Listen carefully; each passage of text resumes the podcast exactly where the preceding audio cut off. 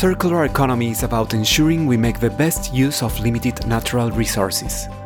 It's a challenging time for packaging designers and brand owners. Circular packaging needs realistic and clearly defined goals. It doesn't tolerate excuses.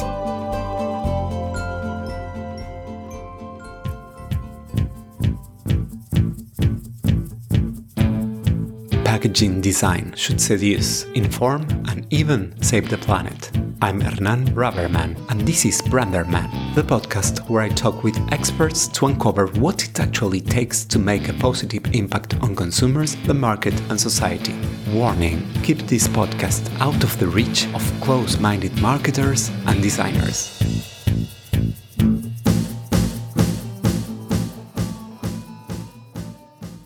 Before the interview, let me introduce my design agency. Brands with purpose. Human, agile, honest brands that leave no one indifferent. Tridimage creates and revitalizes brands to imagine and shape the future. Tridimage, the branding and packaging design agency for bold brands. Today I had the pleasure to speak with Uwe Melichar, a German sustainable packaging design expert president of the European Brand and Packaging Design Association and a long-standing member of the Red Dot jury. Uwe is focused on sustainable packaging solutions for international brands. Before founding Melichar Bros in 2020, he led the packaging division at the brand agency Factor for over 25 years. With his company, founded in Hamburg, he now follows the motto Value Up, Waste Down. In this episode, we discuss what sustainable packaging should mean, we reflect on how to help consumer brands in the transition to a circular economy model. Finally, we understand why the word waste needs to disappear from our vocabulary as soon as possible. Today, with me, Uwe Melichar.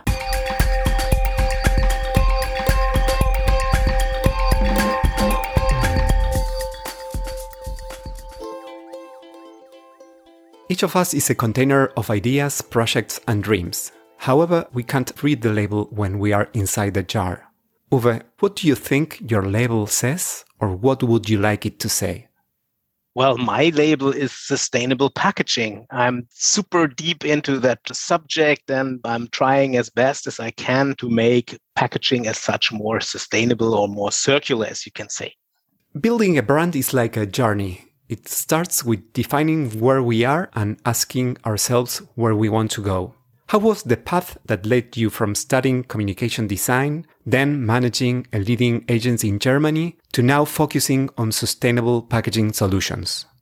Dates quite laid back. So in the 70s, I had a packaging moment. It was on Easter, and I got a chocolate apple from my grandma. But my grandma, Melichar, said, Thou shalt not bite from the apple. And since I sought wisdom, I ate the chocolate fruit and my eyes were opened and I knew that all products were naked and it's my duty to wrap them no, no, honestly, just kidding, Anna. No, honestly, I mean, this packaging moment really happened because I got the chocolate apple from my grandma. There was a box around it. And when opening the lid, the sides of the box came down and this beautiful chocolate apple was standing there like on a stage. Wow. And this really, this gave me a moment of unboxing, which I kept as an allegory of uh, consumer experience and packaging. So, to your question on how my passion for design and packaging began, well, I can say I was always curious and an explorer, and Lego played an important role in my life as a child. I constructed machines, abstract sculptures, buildings, and so on. You can ask my parents, they will tell you. no, but after finishing school, I was motivated to study design, but at that time, I wasn't sure if it should be product design or communication design. And I ended up studying communication design design at a very, very good uh, university in Kiel in northern Germany. Today's work on packaging is a little bit a mixture of both. There is some product design in it as well, and that's just great. Did you start working as a packaging designer from scratch as soon as you left the university? No, no, no. I started as a communication designer. Actually, when I was at school, I discovered that there was something missing. Academy didn't teach about the market demands. We didn't get requirements from real clients. So there was no real connection to reality. And so I was thinking it would be good to do an internship and I was seeking out for the best agency in Germany. And well, I ended up at Factor Design in Hamburg. That was back in 1995. And less than four years later, I was uh, the owner of the business, or at least a full partner. So when I was a young designer at Factor, there was well, corporate design as one task. And in 1997, we got a huge assignment from C&A, the garment retailer. They had 1,500 stores and about 42,000 employees. And we at Factor, we've been eight people at that time. And then I was asked to do their packaging to redo all their packaging. And I had no clue, no experience. I just did what I thought was right. So in the beginning, I did some, some major mistakes, I can tell you. uh, I remember a terrible presentation I had with tons of cardboard presentation boards, and it was an absolute disaster. I wasn't able to handle the complexity of this um, subject, and I had to pack 90 different versions of ladies' fine type. And there was density, style, color, size, fit, at the end, I managed to come over it. And four years later, I had packed 4,000 SKUs. And then I was prepared to pack everything. Then I was a real packaging designer. and you know what? It all depends on your relation to the client, on the trust, on a good briefing. And you have to really deep dive into the client's business, even if it's uh, ladies' fine tights, which is not my thing I have with me every day. uh, well, and why did you fall in love with packaging? It's a mixture of the two-dimensional part, like the communication part, and the structural packaging. And this is something which really well kicks me. And, and nowadays, this circular or sustainable aspect comes on top. 10 years ago, nobody wanted to think about sustainability. And now it's uh, the biggest issue you have in packaging. Regarding that, how has your vision of packaging design evolved? I've continued working uh, on the subject. I got deeper into it. I started to, rethink all the structures of packaging, and I see myself as really a blue collar worker. So I'm really um, going to the companies, I'm looking at their machines and everything. And that's why I wear a real blue collar jacket every day. It's really an expression of my attitude. And now I have a colleague, my first employee, Paul, and he got one as well last week. So we're having the uniform, as you can say. Do you think package designers are really garbage designers? Oh, in a way, unfortunately, yes, I would say. but that's exactly what we have to change today. So we really have to find a good balance between the different roles packaging has packaging needs to give the product protection during storage or transport. It should ensure a longer shelf life. Then there is in packaging communication and convenience. So that's uh, an answer why we don't only create waste. The package carries the brand message, it communicates important things about the content of the pack, and it helps differentiation, promotes the product values. And last but not least, in this balance, we have to make sure that there is no negative impact on our health, on our habitat, and on the environment.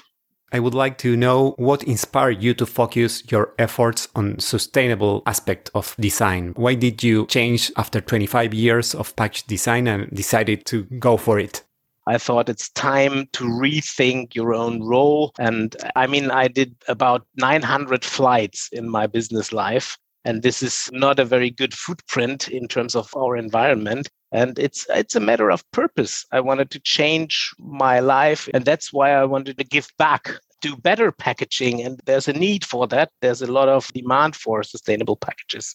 What defines sustainable packaging design and what are its main ingredients? Wow, this is a big word. You know, sustainability comes originally from forestry, like you take one tree out of the forest and put a new one or two new ones uh, into it. For me, there is no universal answer to that. There is not a sustainable packaging as such.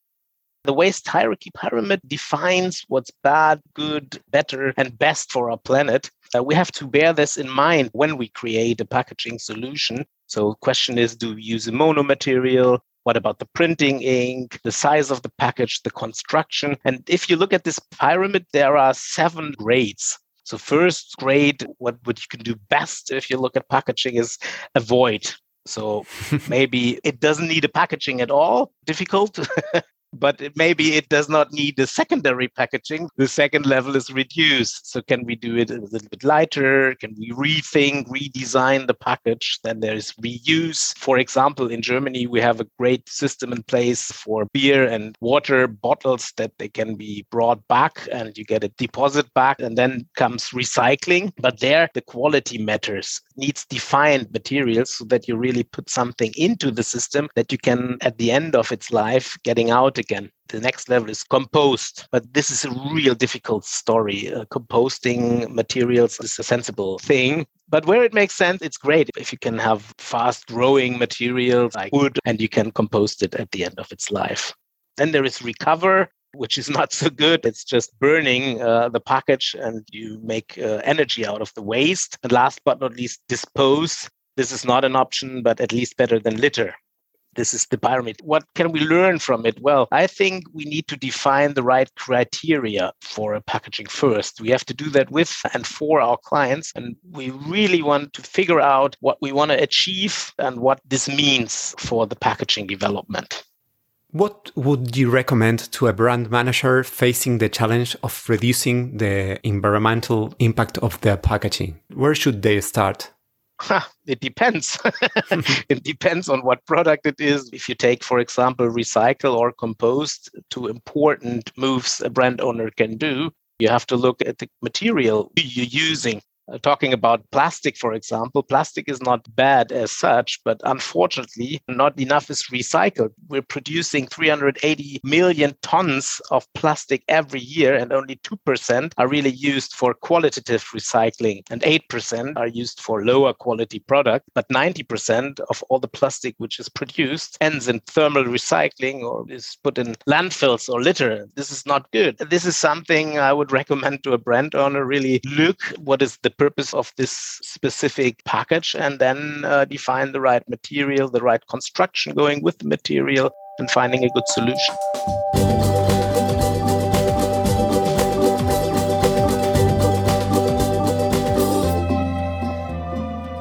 New generations expect the brands they support to live up to their standards of social responsibility.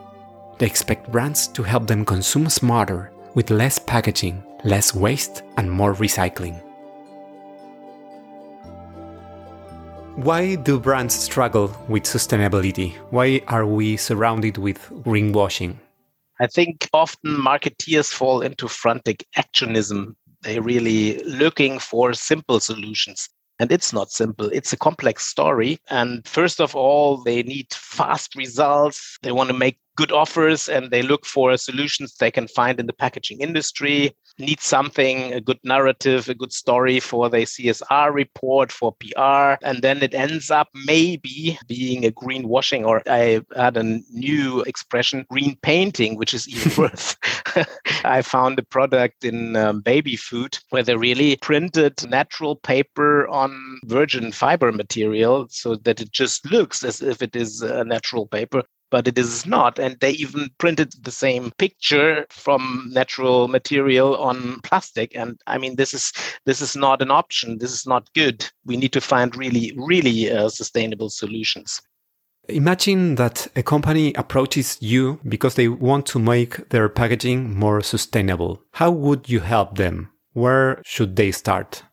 I would really uh, look into uh, the whole process, the whole value chain, and try to make a circle out of it. We have to look at transport, at logistics, at the retail. We have to talk to the consumers what they want, and we have to look what is necessary for the product to be packed that's the starting point. It really needs kind of a workshop at the very beginning of the process. And then you can start trying to find the right materials, doing a research on, on how it should look like.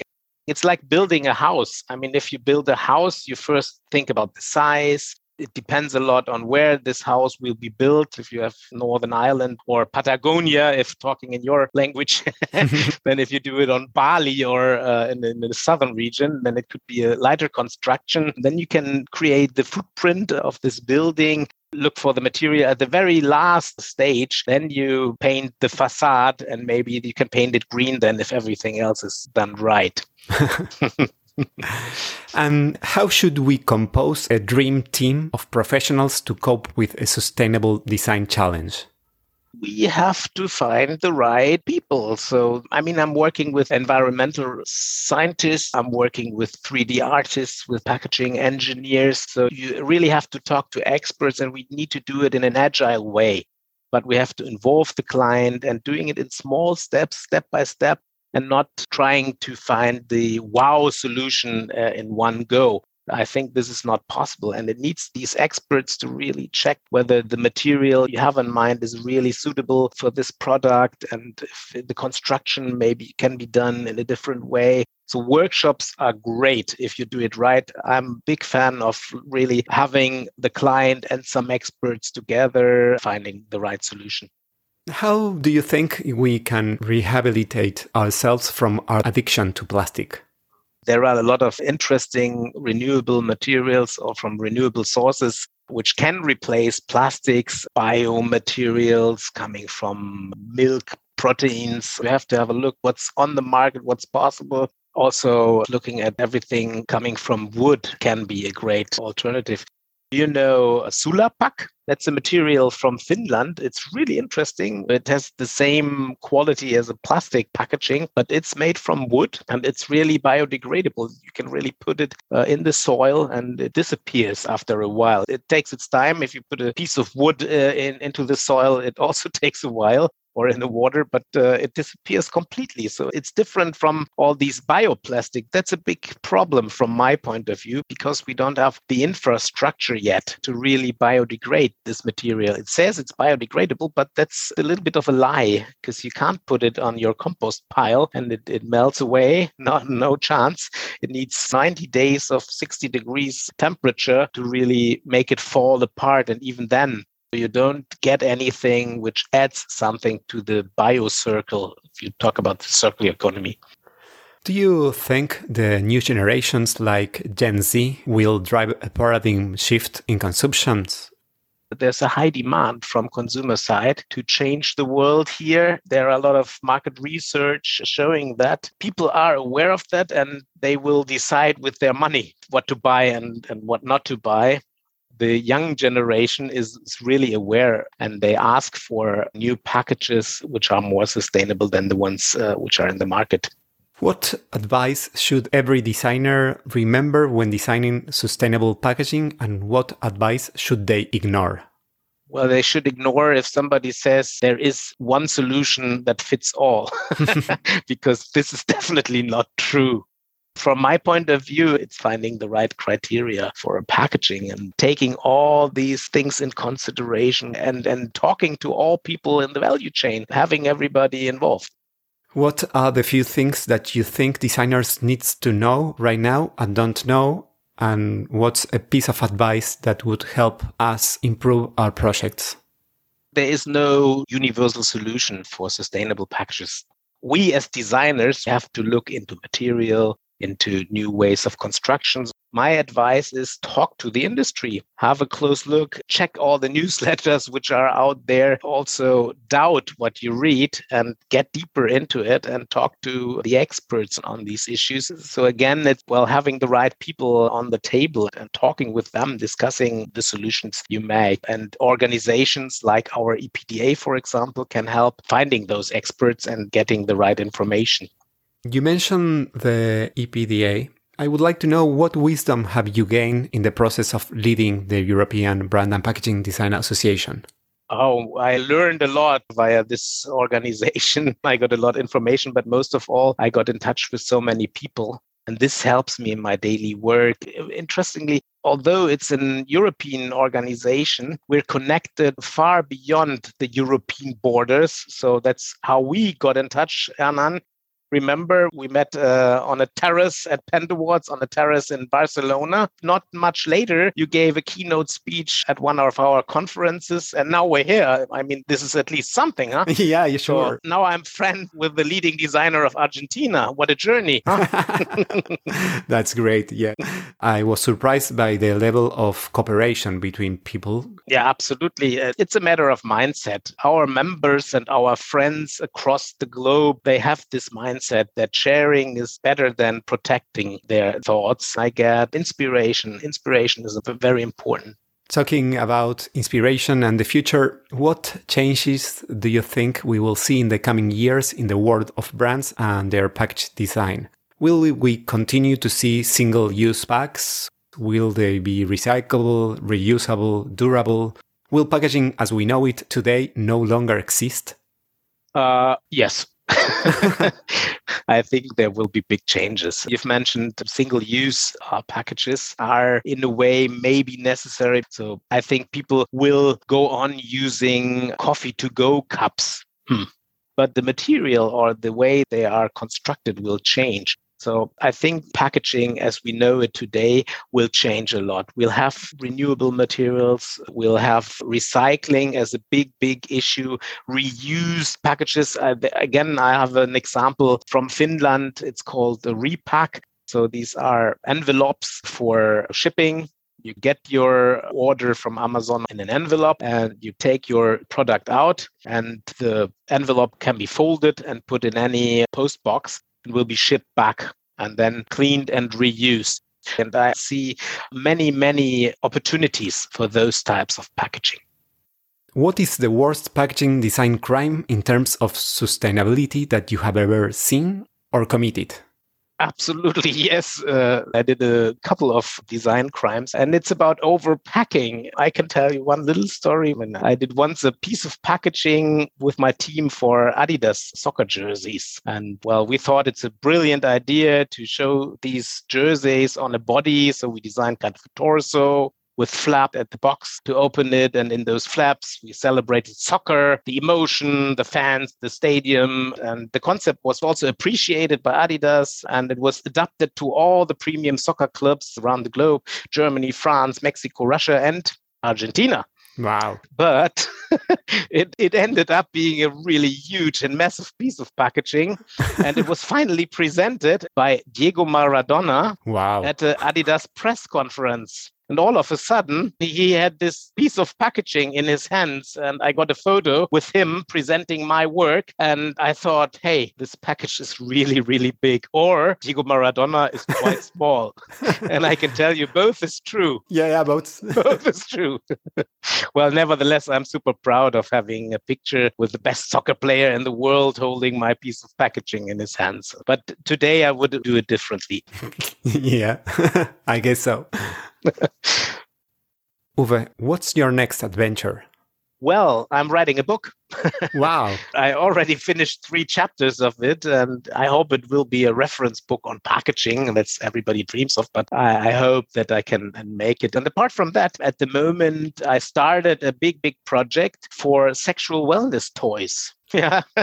At the beginning, it was a lot of giggling and make we made jokes, but after a while, it's not so much of a difference from packaging an electric toothbrush or, or other kind of tools. So I'm at the very beginning, and it's a big, big project, and I'm really looking forward to have the first of those packages on the shelf very, very soon. Regarding EPDA, what should we expect? Well, we just did uh, an archetype workshop. So we'll try to find out what is the major purpose of what we're doing. What do the members of our EPDA need? For sure, we want to gain new members and contacts uh, around the globe.